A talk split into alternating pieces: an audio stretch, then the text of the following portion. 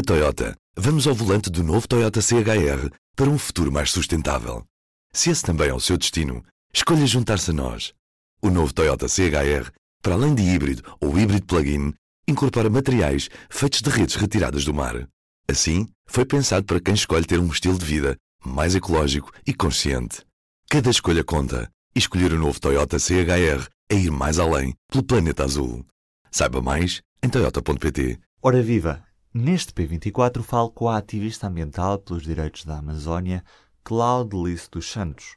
Ela foi uma das finalistas do Prémio Sakharov para a Liberdade de Pensamento. Falei com ela em Estrasburgo há cerca de 15 dias. Vamos ouvir a conversa. No Brasil, o poder político tem sido refém dos interesses económicos na questão da floresta.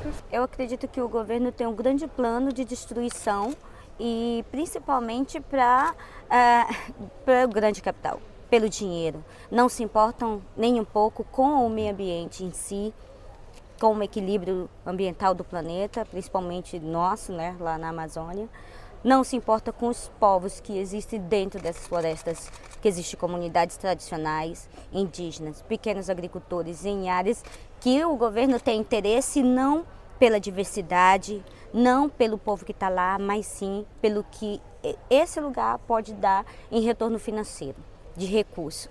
Né? Então o interesse é puramente econômico desconsiderando os direitos humanos, desconsiderando os direitos ambientais. E o que é que mudou desde a chegada de, do Bolsonaro ao poder? Mudou muita coisa, porque está muito pior. Ele quer rever áreas de conservação, ele quer rever áreas de terras indígenas, quilombola, de comunidades tradicionais.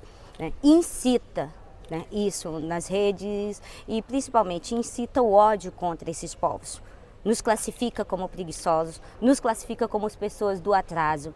Isso é inadmissível para um governo.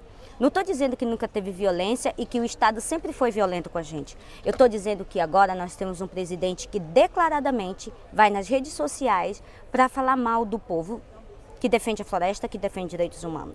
Eu estou falando que nós temos um presidente que trata nós como se nós não fôssemos humanos coloca o dinheiro acima de qualquer pessoa que defenda os direitos humanos e que defenda o direito ambiental. Ele desclassifica nós, ele criminaliza o próprio povo. Né? Então, eu estou dizendo que sempre teve a violência, mas que, sobretudo, nesse governo está muito, muito pior.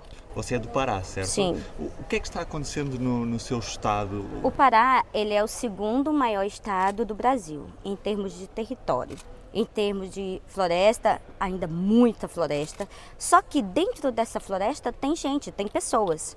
O que o Estado está fazendo é querendo expulsar essas pessoas que vivem lá há séculos pelo capital. Nós temos dentro do estado do Pará as maiores empresas de mineração do mundo, inclusive parte delas é europeia. Então, Sim, o nosso estado é o estado mais violento porque eles querem nos matar, nos assassinar, nos tirar de lá para ficar com o que nós temos de mais valioso, que é as nossas riquezas. Você sente que esta é uma luta que está só reservada aos ativistas? Existe uma grande campanha do Estado, principalmente, para criminalizar essas lutas. Para dizer, olha, essas pessoas, esses ambientalistas, esses ecochatos, esse pessoal que luta pelos direitos dos humanos, que é uma forma pejorativa de chamar os direitos humanos, é, eles são contra o desenvolvimento. Ou seja, coloca a grande população contra os defensores e justifica inclusive seus assassinatos e justifica a criminalização dessas ações dos ambientalistas e dos defensores. Aí o que, que acontece? Você fica parecendo que é o eco chato, que você quer que o Estado simplesmente se empobreça, porque isso é também uma das coisas que o Estado está fazendo. Né? Falar que o Brasil está falido, dizer que o Brasil não tem recursos, que o Brasil não tem isso, não tem aquilo, para justificar a exploração dos seus recursos naturais. Praticamente para dar seus recursos naturais em troca de nada. Porque, um exemplo, eu moro numa comunidade onde existe um, a segunda maior barragem do Brasil. Hoje existe a barragem de Tucuruí, nós não tínhamos energia até uns anos atrás, porque essa energia ia para outro lugar, senão lá. Menos para lá. Ou seja, para onde é que está indo toda a riqueza do minério que tem no meu estado? Para onde que vai a madeira que é tirada das nossas florestas? Para onde vai o gado criado quando troca, tira a floresta, coloca pasto pagado? Para onde está indo esse gado? A carne lá no Brasil, isso agora ficou um absurdo de caro. Sendo que o Estado brasileiro, que principalmente o meu Estado, é um dos estados que mais produz carne. Então é contraditório, mas o Estado criou uma narrativa de criminalizar e desqualificar as lutas pelos direitos humanos e ambientais. E o meu estado do Pará é o estado que mais mata pessoas defensoras de direitos humanos e ambientais. Agora, na semana passada, dois trabalhadores foram assassinados em Anapu. Além de nos matar, nos criminalizar, nos prende. Então, essa é, isso é o que está acontecendo agora no Estado. E você sente que no Rio, em São Paulo, em Brasília, percebem o que está acontecendo no Pará? Tentem. Na verdade, eu acredito eles que eles, ignoram? eles percebem sim, só que no país inteiro está desencadeado a violência, está desencadeado, sabe, você sabe, você se sente solidário com o que está acontecendo lá no norte, mas aqui você está recebendo bala. Lá nas favelas, eles estão se preocupando em desviar das balas que o Estado está jogando nas pessoas. Então, sabe, é tantos absurdos, tantos absurdos em tantos lugares, que você não tem mais tempo. Nós estamos, além de sendo assassinados, temos que nos preocupar com nossos filhos, nos- com os nossos companheiros, amigos. A gente também tem que se preocupar com nossa saúde mental, porque é tanta violência, além da física, psicológica, que a gente fica, meu Deus, eu tenho que me desviar da bala, mas eu estou preocupada com meu filho que também pode pegar uma bala, porque eu estou preocupada com os meus amigos e companheiros que estão lá no norte, que estão lá no sul, todos refém desse governo atual, da repressão que esse, que esse governo representa para nós. Então tem medo de sofrer represálias pela sua luta. Quando assassinam meus companheiros, eu sofro. Quando mandam um recado diretamente para mim dizendo que vai me matar, eu sofro. Quando manda bilhete dizendo que além de me matar, vai matar minha família, eu tenho duas filhas, eu tenho uma mãe idosa. Então eu sofro.